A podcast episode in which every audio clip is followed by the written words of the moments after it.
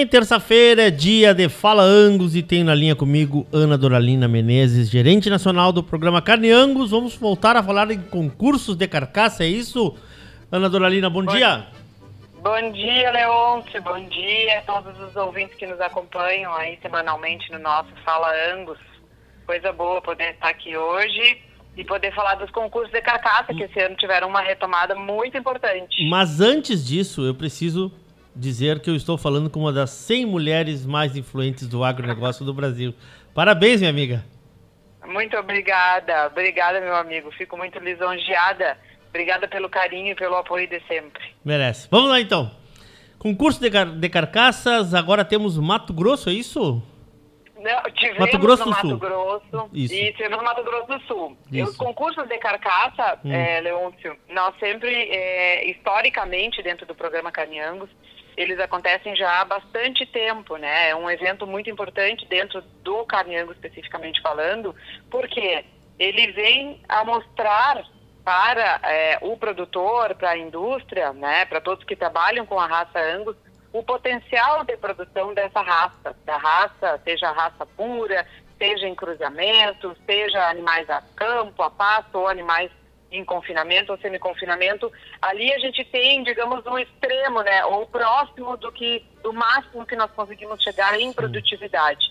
Nós estamos falando de uma raça produtora de carne, de uma raça produtora de carne de qualidade e entender o que, que é a manifestação desse potencial, né, desafiar esse potencial genético é muito importante. O concurso é mais ou menos isso. É, a gente desafia esses animais nos diferentes sistemas a desempenhar o seu máximo, né, o potencial máximo dessa genética. Claro que isso não pode trabalhar sozinho, ele não pode ser simplesmente uma avaliação do potencial. Tem que estar alinhado com a qualidade que o mercado demanda. Claro. Né? Então, o que, que nós buscamos dentro do programa?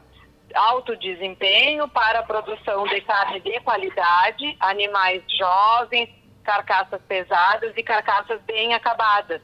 É isso que a gente procura com a raça Angus, entendeu? Então, ter esse alinhamento, esse entendimento entre o potencial da raça, o que ela consegue e o que o mercado está pedindo, animais jovens, padronização dos cortes, qualidade desses cortes, isso tudo é muito importante. Então, o concurso vem nesse sentido, para a gente alinhar essas duas pontas, né? O que, hum. que a hum. genética vem mostrando, vem desempenhando, o potencial máximo desses animais com a demanda do mercado. E, para nossa alegria, esse ano nós tivemos uma retomada. São os quatro, as quatro edições do concurso de carcaça, né? Que o ano passado, devido à pandemia, nós conseguimos fazer apenas uma edição, que foi lá no frigorífico Verdi, Sim. em Santa Catarina, que a gente fez com transmissão via YouTube tá? Porque naquela época ainda, naquele momento ali, a gente ainda não conseguia é, que os produtores entrassem dentro da indústria, né? A indústria estivesse recebendo os visitantes. Então a gente fez via YouTube a transmissão das avaliações. Ah. Esse ano já numa situação um pouco mais confortável, vamos dizer assim, mas ainda com todos os cuidados necessários e recomendados, hum. nós vamos ter, tivemos as quatro, teremos as quatro edições.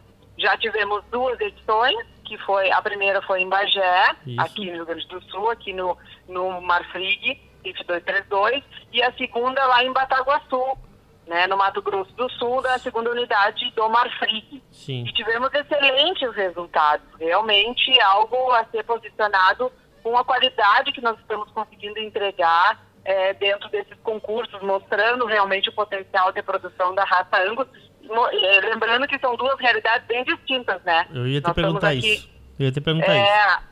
Aqui no Rio Grande do Sul, né, num sistema mais é, extensivo, extensivo, não digo nem extensivo, claro. mas a campo, né? Sim. Animais muito jovens, mas produzido basicamente utilizando as passagens, né? Então, muito importante para que a gente consiga chegar nesses animais jovens, nessas carcaças padronizadas, mas claro, é, são sistemas intensivos, mas usando o campo. Claro. Tema campo, ah, criação Ana, tu, campo. Tu tens uma, uma. Tu acompanhaste esse, esse, do Mato Grosso do Sul também, eu acho, né? Tu estavas lá, Sim, né? Sim, acompanhei os dois. Tá. Uh, tu pode mais ou menos nos dizer, que não precisa ser exatamente, quantos, quantas carcaças vocês avaliaram nessas duas primeiras etapas? Tá, claro, posso sim. Aqui em Bagé, hum. a gente avaliou 286 animais. Bah. Foram 286 animais inscritos sim. de nove criatórios diferentes tá? Tá. Aqui a gente tem duas categorias.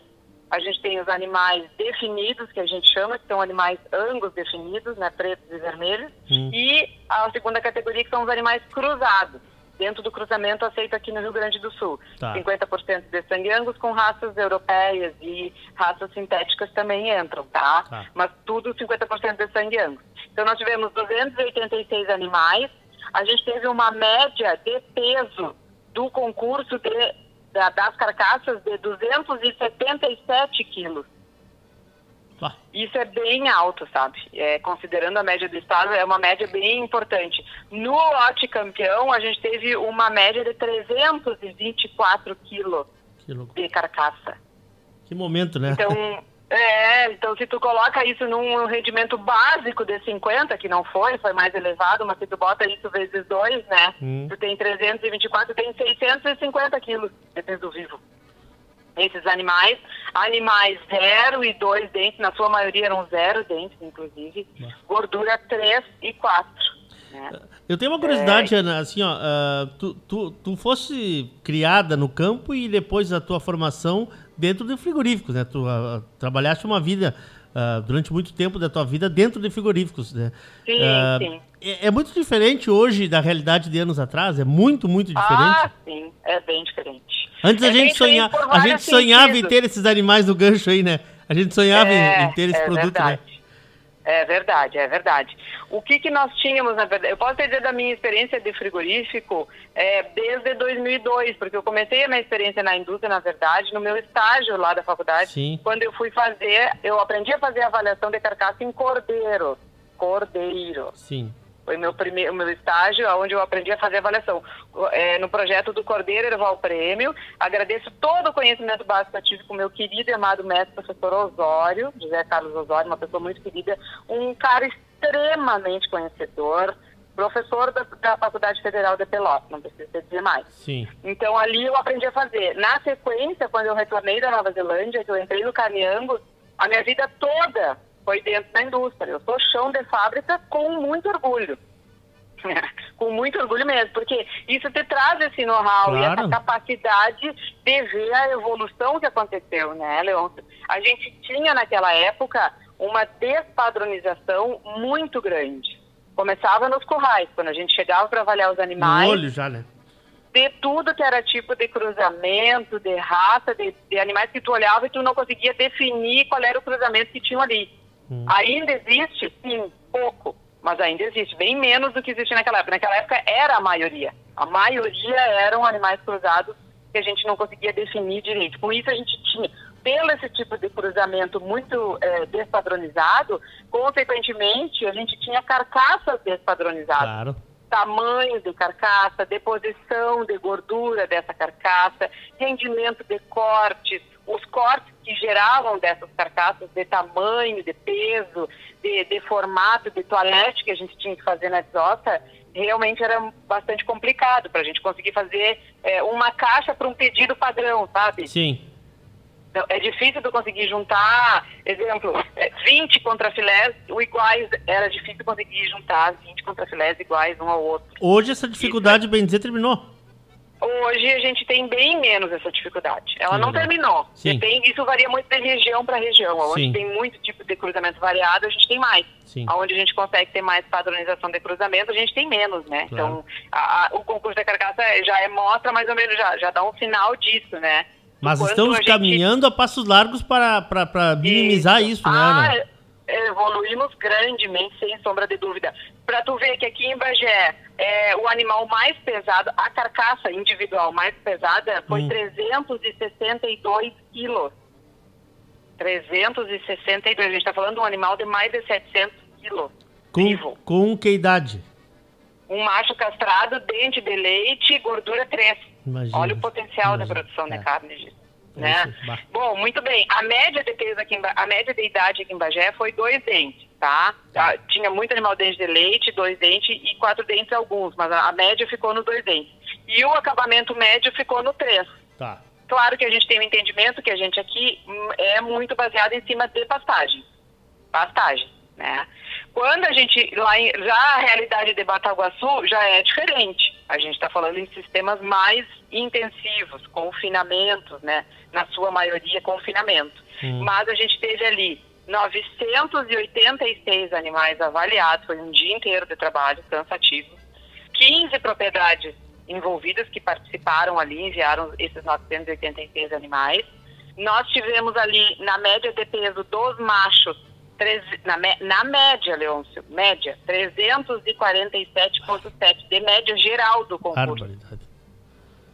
Então, realmente, claro que a gente lá também tem a questão de serem aceitos animais inteiros, né? Então, Sim. com isso, a gente ganha muito peso nesse sentido.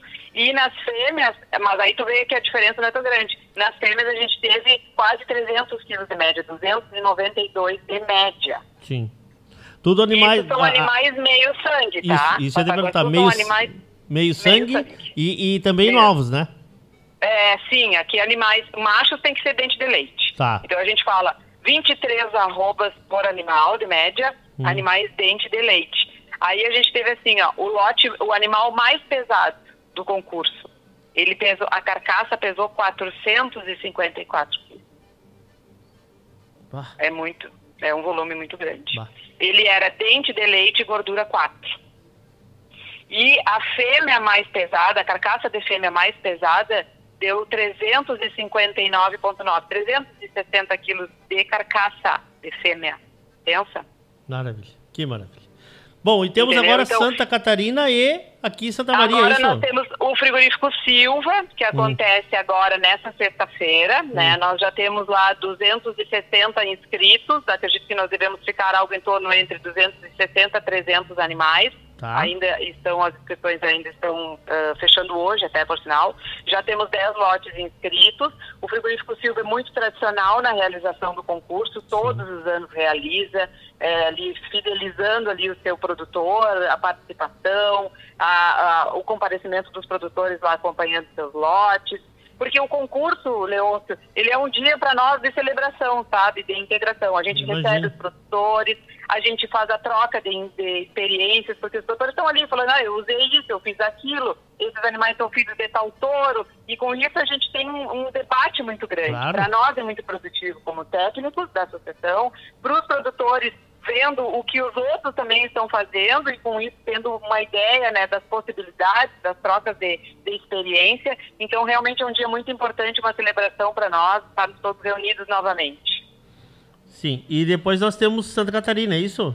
E depois, no dia 2 de dezembro, nós temos o frigorífico Verdi lá em Santa Catarina, nosso parceiro Ariel lá, que sempre faz uma bela festa para receber seus produtores do ano passado nós realizamos, né? Esse ano de novo. Sim. Teremos lá em torno de uns 300 animais, possivelmente, para para participar do concurso. Tá. Se tiver transmissão uh, nesse lado de Santa Catarina, tu nos avisa para a gente divulgar? Claro, com certeza. Então, Vai tá. ter transmissão via internet, tá? Com certeza. Bah, que maravilha, confirmado. que maravilha, que maravilha. Eu, eu te passo, pode deixar que eu passo. Perfeito. Ana, parabéns aí pelo trabalho de vocês. É muito bom saber que nós estamos no caminho certo contra tudo que está acontecendo nesse mundo uh, maluco que a gente está vivendo, né, nesses últimos anos aí, o nosso campo sempre dando a sua lição, né? É muito bom é a gente, é muito bom a gente trabalhar com isso, né, Ana? Muito obrigada, é isso aí, é muito bom, é muito recompensador, sabe? Claro. Porque a gente está ali mostrando e fazendo essa integração, essa possibilidade de nós técnicos estarmos junto aos produtores, mostrando o potencial da raça, trazendo uma realidade, sabe? A gente não está é, criando algo que no futuro vai ser. Não, essa é a realidade claro. que o Brasil está produzindo. É a qualidade e a agregação de valor que os produtores estão desfrutando hoje. Então, para nós é muito importante e muito recompensador, porque mostra que realmente nós estamos no caminho correto. Ana Doralina Menezes, gerente nacional do programa Carne Angus. Obrigado, um beijo, Aninha. Obrigada, querido. Um beijo a todos e uma boa semana. Vamos adiante. Fala Angus todas as terças-feiras, inéditos às 11h30 da manhã, reprisa na quarta-feira às 18h15 e na quinta-feira às 9 horas da manhã, aqui na radiosul.net, no teu agregador favorito de podcasts, no Spotify da Regional por excelência.